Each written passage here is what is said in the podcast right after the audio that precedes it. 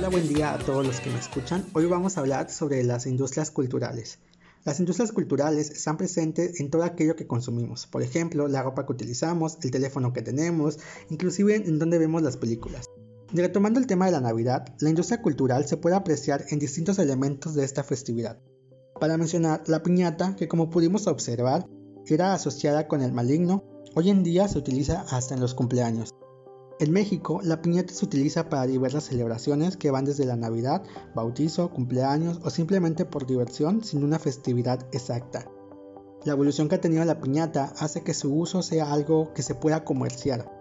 El precio promedio de una piñata mediana va entre los 100 a 150 pesos, pero con el auge de estas fiestas temáticas, las piñatas han cambiado tanto en apariencia como en el precio.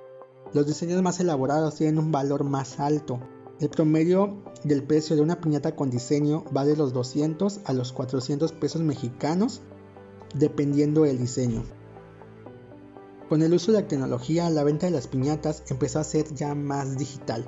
Existen ventas por Facebook, por Instagram y hasta en páginas web donde puedes comprar tu piñata con servicios de envío.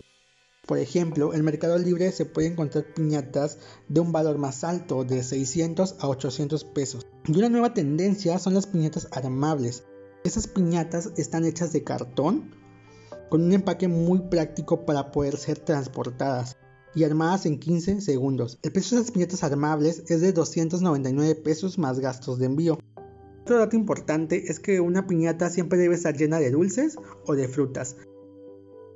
El Servicio de Información Agroalimentaria y Pesquera, el CIAP, dice que las frutas con las que se rellenaron las piñatas en las posadas navideñas del 2016, la naranja generó 7.897.9 millones de pesos, el cacahuate 1.064.4 millones de pesos, la jícama 731.1 millones de pesos, la mandarina 595.3 millones de pesos, la lima 49.9 millones de pesos y el precio más bajo fue el del tecojote con 9.1 millones de pesos.